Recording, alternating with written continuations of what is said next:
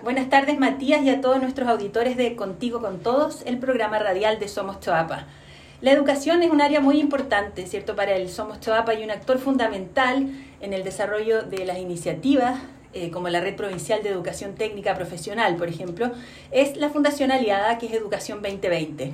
Hoy nos acompaña Óscar Osorio Cerda, jefe de proyecto en Educación 2020, profesor de Historia de la ARCIS, candidato a magíster, entiendo, o magíster ya, Óscar, tú me lo vas a aclarar, en Educación de la USAT con experiencia en aula, consultoría técnica y, diseño curricular de experiencias educativas al aire libre. Y por lo que leímos por ahí, amante de la naturaleza y la fotografía. Muy buenas tardes, Oscar, y muchas gracias por acompañarnos. Hola, Catalina. El gusto es mío de poder acompañarlo acá y, compartir un poco el, trabajo que se está haciendo en el CHUAP. Buenísimo. Oscar, el viernes recién pasado se realizó el seminario online ¿Qué técnicos necesita el CHOAPA?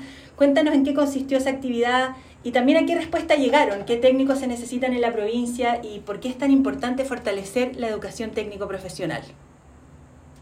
Bueno, el, seminario que técnicos necesita el, CHOAPA eh, es una acción que busca consolidar gran parte del, trabajo que se desarrolló durante el año 2020 de vinculación entre liceos técnicos profesionales del CHOAPA y empresas del territorio. ¿Ya? Eh, vinculación, generalmente uno, tiende a pensar que la vinculación entre, entre, entre liceo y empresa es, básicamente o está como estructurada básicamente en lo que son las prácticas laborales. Claro. ¿Qué prácticas puede entregar una empresa a un establecimiento?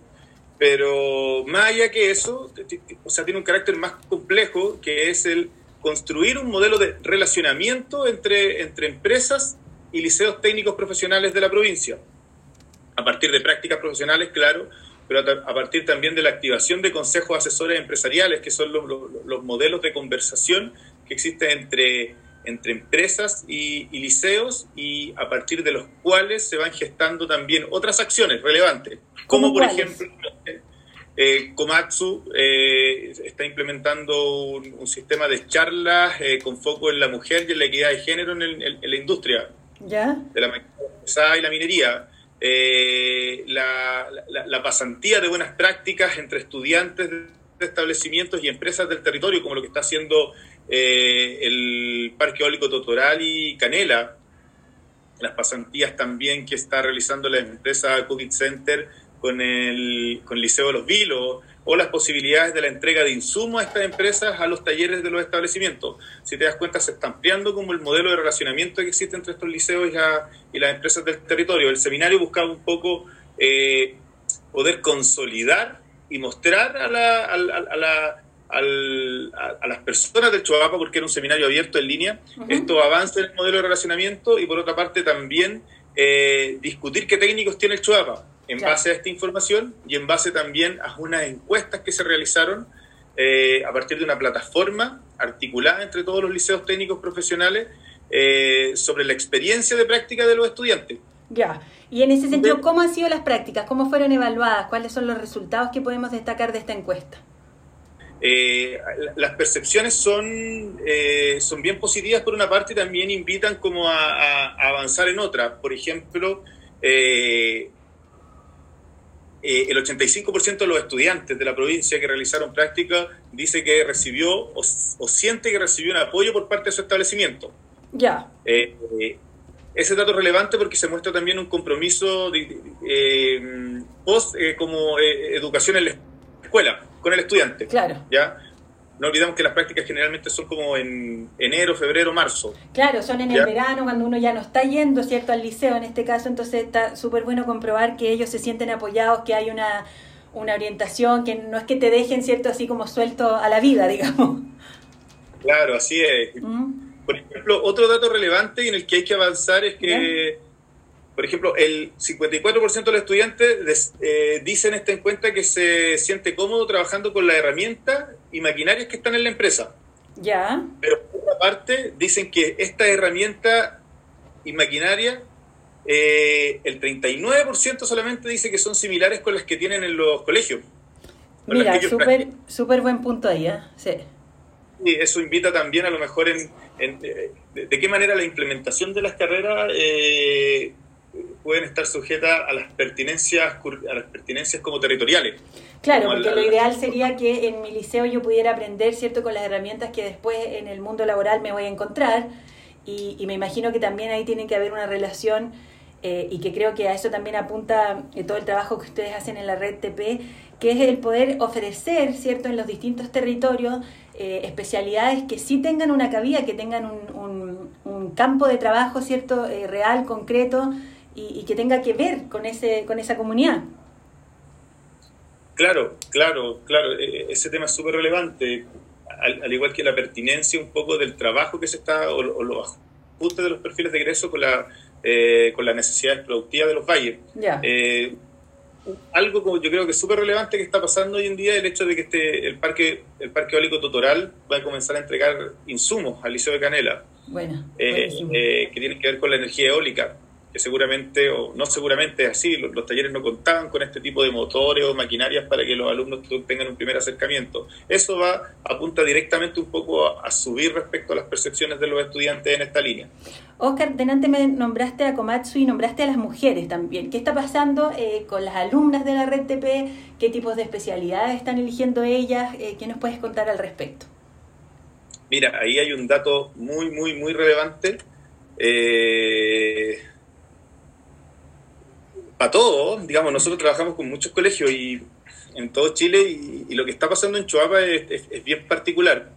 Eh, la cantidad de mujeres en especialidades que tradicionalmente son como concebidas para hombres eh, es bastante significativa. Por ejemplo, en, el liceo de, eh, pensando en los cuartos medios, porque los terceros hay una tasa importante, en, el liceo de Canela, hay 10 mujeres eh, eh, en cuarto medio, o salieron este año 10 mujeres de cuarto medio de la especialidad de mecánica industrial. Ya. Ah, eh, de una matrícula de alrededor de 26 estudiantes. Ah, son altas mujeres. El 40% de las estudiantes son mujeres. tienen una profesora que es mujer también en el área, que yo creo que también es un referente, Cintia, para ella. En el caso de eh, el Liceo Politécnico Pablo Rodríguez Cavieres de Illapel, eh, son 26 las mujeres que estudian alguna especialidad vinculada con la mecánica industrial o la minería. Qué bueno. O sea, es significativa la cantidad de mujeres que están estudiando especialidades en áreas tradicionalmente eh, concebidas para, para hombres. más, más masculinas. Qué bueno, qué buena señal, porque también, bueno, lo vemos también en las generaciones nuevas, pues son, son jóvenes con mucho menos prejuicios, quizás con, con menos, eh, menos de esos juicios establecidos que quizás teníamos nosotros, y que también, bueno, eso también es parte del trabajo que hacen ustedes. Oscar, el 2020 sin duda fue un año que nos desafió a todos en muchos sentidos y a la educación. Eh, muy fuertemente, ¿cierto? Porque nos tuvimos todos que adaptar a las clases a distancia, los niños, eh, los alumnos en general, los docentes y también los, los papás, ¿cierto? Los apoderados. ¿Cómo evalúan ustedes desde Educación 2020 este periodo tan distinto y, qué proyectos también de, apoyo se implementaron en la provincia? Bueno, claramente fue un, año muy, muy distinto. Eh, no solamente era para la provincia, no solamente mm. para el país, sino para el mundo entero, en lo que es la educación. Yo creo que el mejor colegio estaba preparado eh, para este desafío. No obstante, eh, la manera de abordarlo también fue diferente dependiendo de los colegios. Aquí en, en, en, el Valle del Choapa particularmente eh, hay comunas donde no se puede hablar de educación en línea, sino que hay que hablar de educación a distancia. ¿Por qué? Porque no hay, no hay conexión. claro, no todos los alumnos tienen internet y más aún no todos los alumnos tienen zonas donde pueden acceder a internet. ¿ya? Eh, en el caso de Salamanca veíamos que cerca del 60% de los estudiantes no tenían acceso a internet panorama bastante similar también en, en, Canela. Entonces, eso desafió también. Nosotros partimos este año con, eh, en, en, marzo, la primera semana de marzo, haciendo una, una formación en aprendizaje basado en proyectos en, en Seduc Los Vilos, con 10 docentes de cada uno de los establecimientos de la red. Y en la quincena de marzo ya estábamos todos confinados. Claro. Ya iba a ser un confinamiento de, de tres, cuatro meses y bueno, ya estamos en el 2021 y, y, seguimos bajo la misma lógica. Eso nos obligó también a, a repensar, mm. pero a repensar en conjunto, de los, en conjunto con los colegios de cómo llevar a cabo este desafío. y se crea un modelo de eh, educación a distancia, ¿cierto? Que toma lógicas de ABP, o sea, plantea desafíos y el desarrollo de proyectos a estudiantes a partir del trabajo interdisciplinario de los docentes. Es decir, de que no se, ya no se piensa en enviar como el trabajo de lenguaje, el trabajo de mecánica y el trabajo de eh, matemática, sino que hay un proyecto detrás que involucra a todas estas asignaturas en su desarrollo y eh, la respuesta de los estudiantes al desarrollo de los proyectos también fue muy, muy significativa y fue superior a la de los estudiantes que no estaban trabajando en proyectos. ¿ya? Yo creo que eso también es, significativo de, destacar. Eh, resaltar que uno de los docentes, el, docente Ernesto Prado del Liceo de Canela, eh, fue postulado también a un premio de Reduca por la labor que desarrolló en, aprendizaje a distancia también con los estudiantes, a partir de proyectos como este que yo te acabo de comentar de, los de, los biopesticidas. Qué bueno, qué bueno que se reconozcan ese tipo de iniciativas y como dices tú que también este periodo se haya aprovechado como una oportunidad, ¿cierto? No solamente quedarnos eh, como con el foco ahí en, lo negativo o en lo que perdimos, sino que también en lo que se ganó en términos de educación. Y Oscar, para cerrar, hay mucha preocupación, muchos apoderados que, que se preguntan si es que efectivamente el primero de marzo se volverá a clases presenciales o no.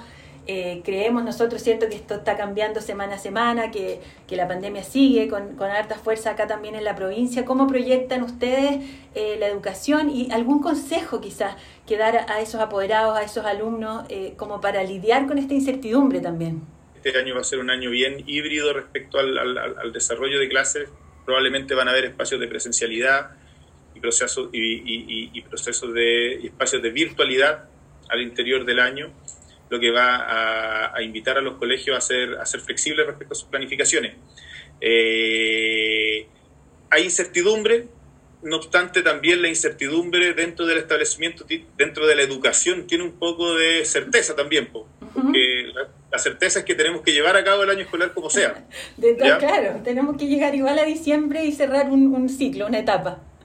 Entonces yo creo que eh, lo primero es a las familias entregarles tranquilidad, de que procesos educativos se van a desarrollar de manera presencial o a distancia, eh, es súper importante, o yo creo que un gran aprendizaje o una gran lección que nos dejó este año es que no se pueden eh, eh, parcelar o ver como dos caminos distintos como la, la, educación cognitiva y la educación emocional. Los procesos, los procesos socioemocionales y afectivos de los estudiantes tienen que estar ligados al aprendizaje a los procesos cognitivos, entonces hay un desafío sumamente grande para la escuela, pero también para los apoderados, para poder acompañar a sus estudiantes, a su hijo eh, o, alumnos a cargo dentro de este proceso.